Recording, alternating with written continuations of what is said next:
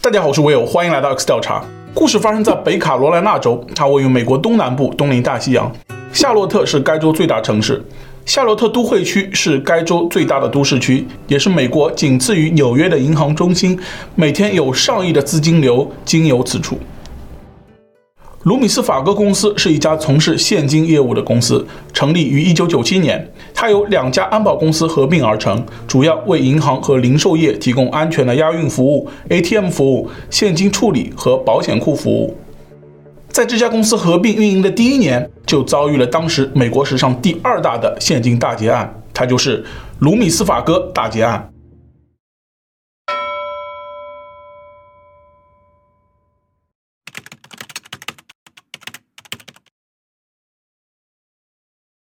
一九九七年的十月五日，这天是个星期天。这天本该是放松休息的一天，但早晨醒来后的塔米却显得十分忧愁。她的丈夫大卫本应该在昨晚下班，但她过了整整一个晚上也没有见到丈夫回家。此前，丈夫从来没有出现过这样的情况。塔米无论如何也联系不上他，她担心丈夫，于是打电话向警方报了案。当地警局在接到塔米的报案后，过了不久，他们又接到一通从卢米斯法哥公司夏洛特办事处打来的报警电话。该公司正是大卫工作的地方。警方认为两起报案可能有关联，于是立刻派人赶到了卢米斯法哥公司的夏洛特办事处。一位公司员工告诉警方，这天早上他们来到公司时，发现仓库外的铁丝网门开着。起初他以为是有人先到了公司，但检查后发现公司里一个人也没有，这让他觉得有些奇怪。接着这名员工想要进入金库检查，但这时他发现金库大门的钥匙不见了，金库门始终无法打开。在四周查找一番后，他发现公司的一辆运钞车也不见了，意识到情况不妙的他随即报警。警方检查了一些出入口，发现没有强行闯入的痕迹。于是他们询问了前一天公司的值守情况。根据记录，前一天的轮班值守人员不是别人，正是失踪的大卫，并且在这天公司的员工中只有大卫下落不明。一名到公司上班不久的实习生表示，前一天他和大卫最后离开公司，因为刚到公司需要接受员工培训，所以实习生留到了最后。在培训完毕后，实习生看见大卫关上了金库门，随后他与大卫一起走出了公司，各自开车离开。警方对仓库附近进行了搜查，很快他们在仓库门外发现了大卫的红色皮卡车，车里看起来似乎并无异样，但在驾驶座上他们发现了一枚戒指，这是大卫的结婚戒指。大卫的妻子塔米称，自结婚后，大卫一直都把戒指戴在手上，没有见他随意放置过。警方怀疑这可能是大卫故意留在车中的，想传递什么信息。大卫的一些个人物品还在皮卡车上，警方推测大卫可能并没有走远。他们搜查了办事处的整栋大楼，都没有发现大卫的踪迹，只剩下最后一个地方没有检查，那就是金库。由于打开金库大门的钥匙不翼而飞，卢米斯法格公司管理方不得不派人使用工具强行破门。但金库大门的防护性很高，打开金库门还需要一定的时间。此时，公司经理提出，金库里有一个监控摄像头，可以查看监控录像。于是，他们带着警方来到了。办公室。进入后，他们发现装有录像机和录像带的柜门打开着，里面的录像带已被人取走。不过，经理表示，他们公司还有一部安全录像机，用于备份。在原录像柜的旁边，还有一个相对隐蔽的柜子，里面装着一个备份录像机，或许还能查看。经理用钥匙打开了。柜子，发现备份的监控录像带果然还在正常运作之中。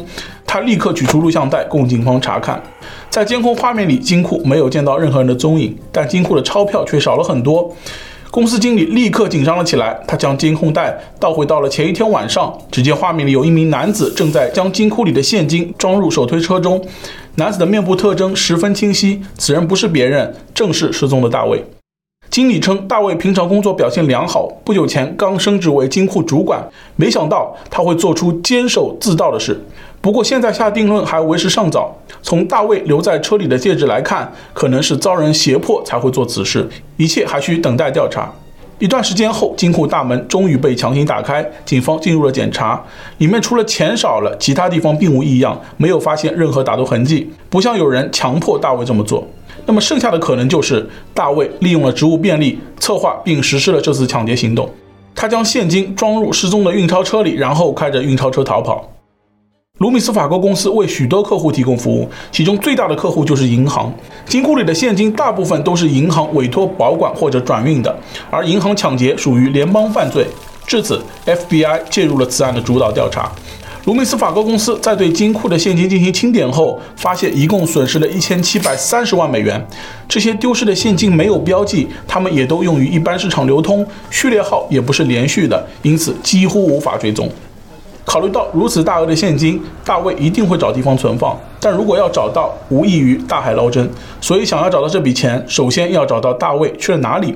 FBI 调查人员找到了大卫的妻子塔米进行了询问。塔米称，最近这段时间，他们家庭遇到了财务问题，非常缺钱，过着非常拮据的生活，并且欠下了许多信用卡债务。大卫每天都长时间的工作，试图还清债务。塔米则精打细算，严格控制着家庭的每日开支。但塔米不知道大卫会抢劫金库，在此之前，大卫也没有表现出什么异常。调查人员在车站、机场等各个地方张贴大卫的照片，要求如果有人看见大卫，需要立刻向联邦调查局报告。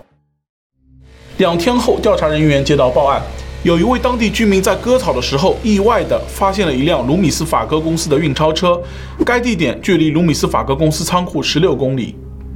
调查人员收到线索后赶到了现场，在运钞车里有近三百三十万美元现金，还有卢米斯法克公司遗失的几盘监控录像带，还发现了金库的钥匙。丢失的运钞车已经找到，但嫌疑人大卫以及剩下的一千四百万美元仍然不知所踪。一千四百万美元现金是一笔超级巨款，要运输或藏匿如此大量的现金，需要耗费一定的时间和精力。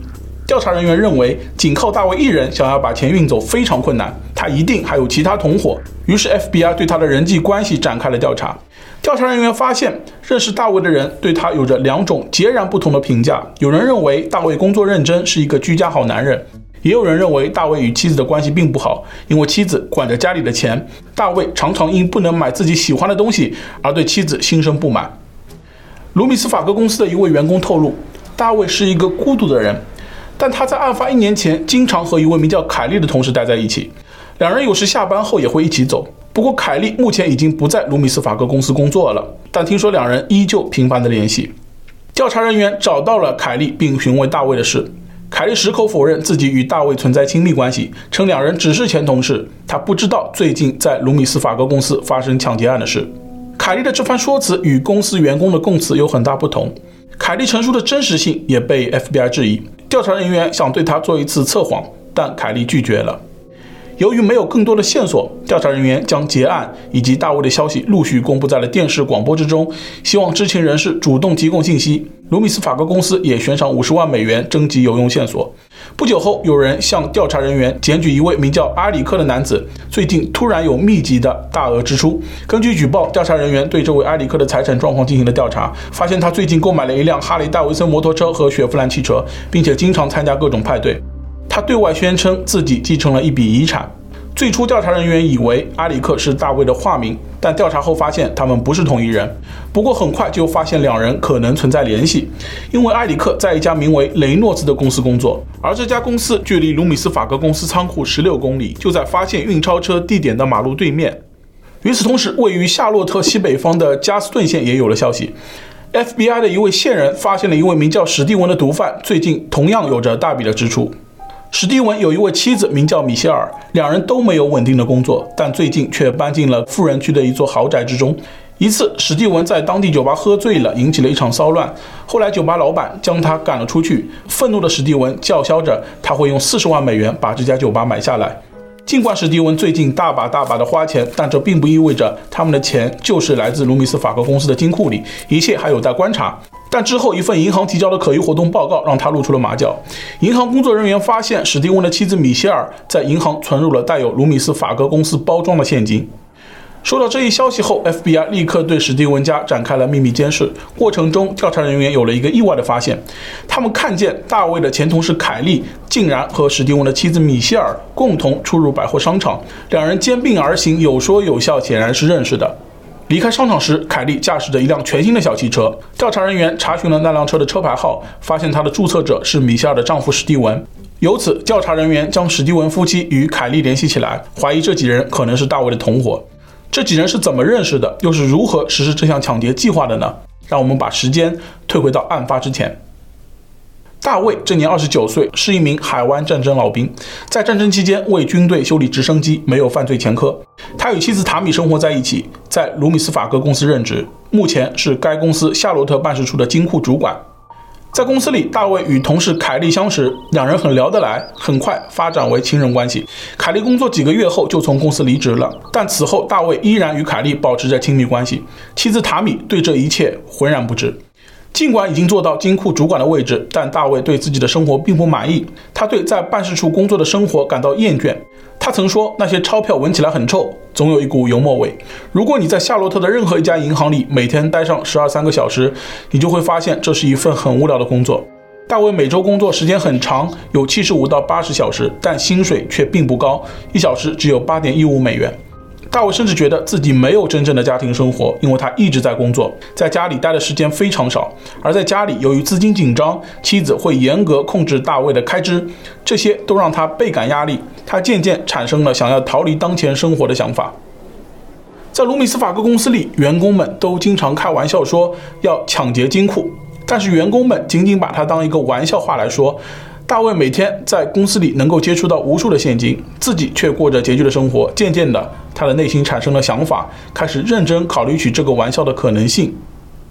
案发两个月前，情人凯莉得知了大卫想要抢劫金库的想法，他表示自己有一位名叫史蒂文的高中同学可以帮助大卫实行计划。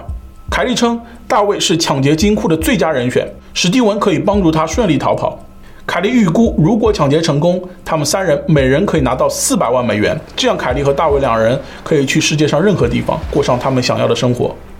这位名叫史蒂文的人是一名毒贩，有犯罪前科，曾因开空头支票诈骗被捕。在凯莉的牵线搭桥下，史蒂文与大卫结识。大卫描述了抢劫金库的计划。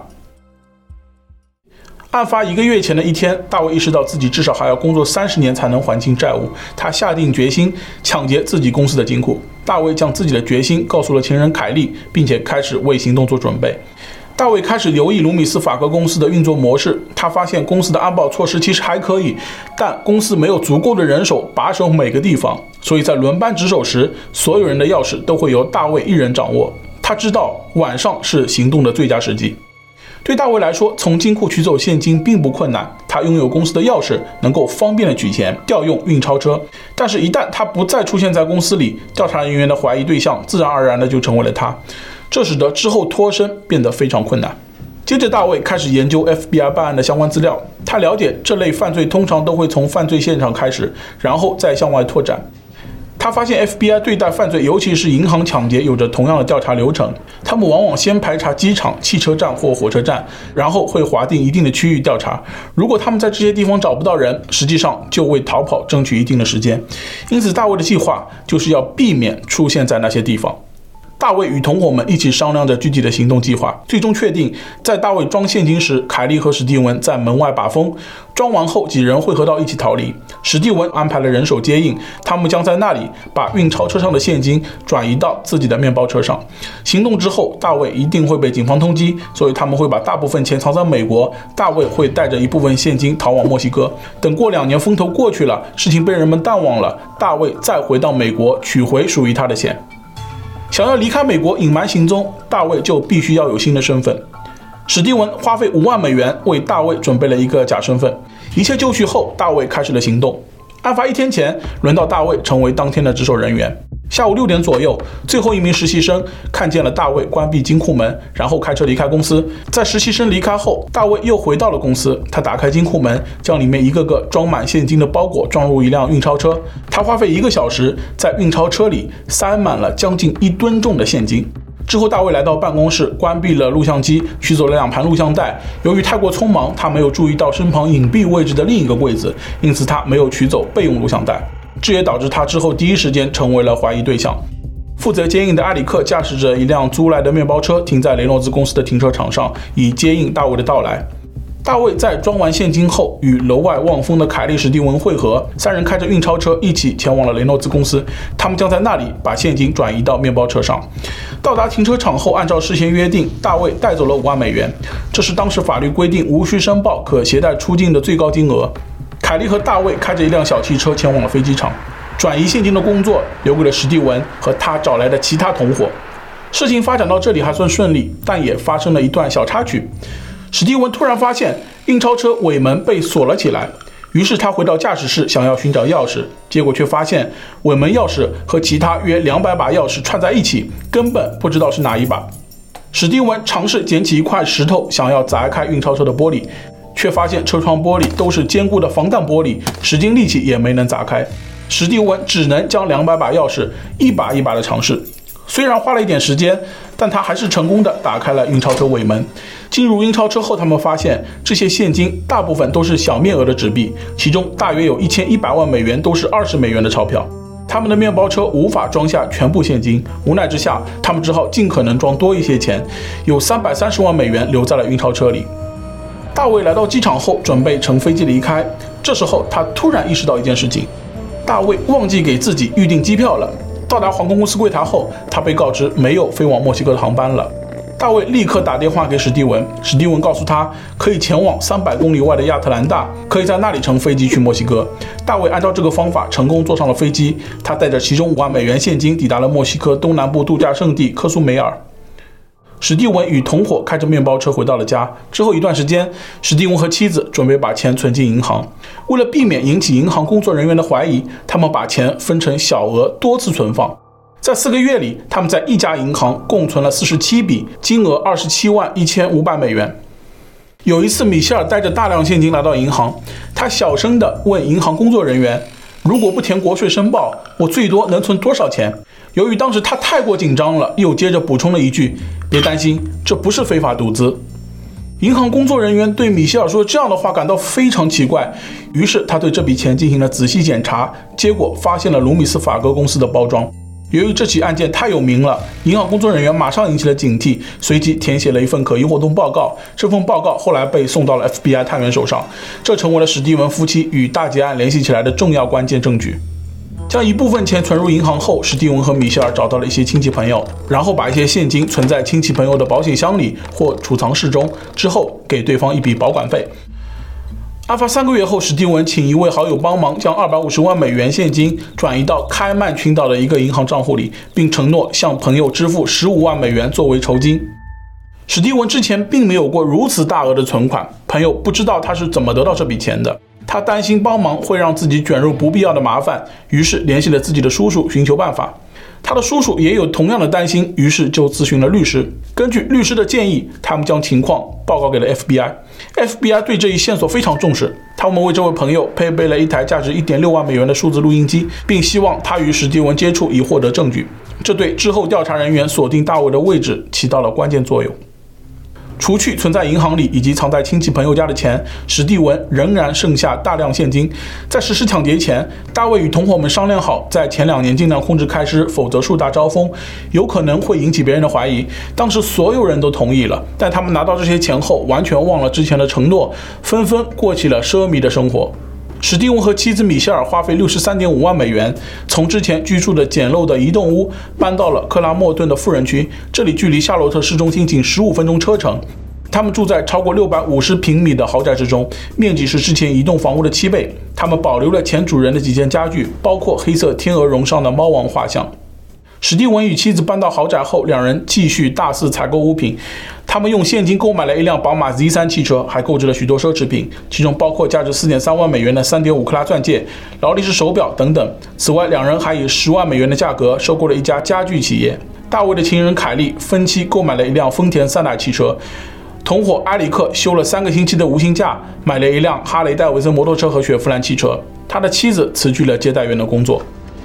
由于这伙人的挥霍无度，调查人员收到了他们邻居或朋友的检举，同时银行的可疑活动报告增添了史蒂文与妻子米歇尔的嫌疑。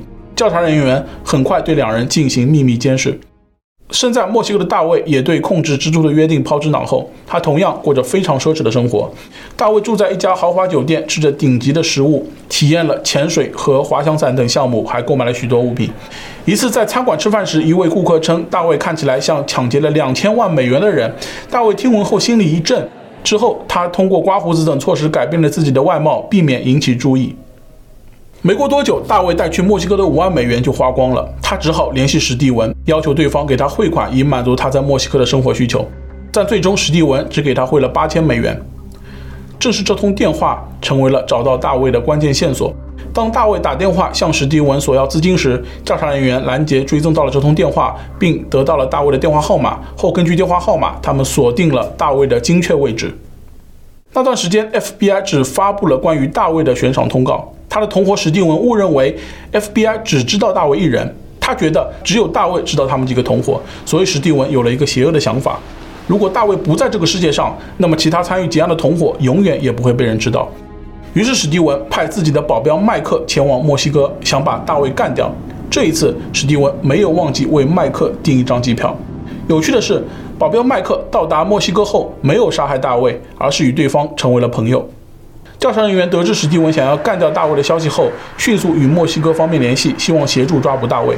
案发五个月后，在墨西哥东部加勒比海沿岸的普拉亚德尔卡曼，嫌疑人大卫被逮捕。当大卫走出房门看见警察后，他知道自己逃不掉入狱的厄运，但那一刻他感到如释重负。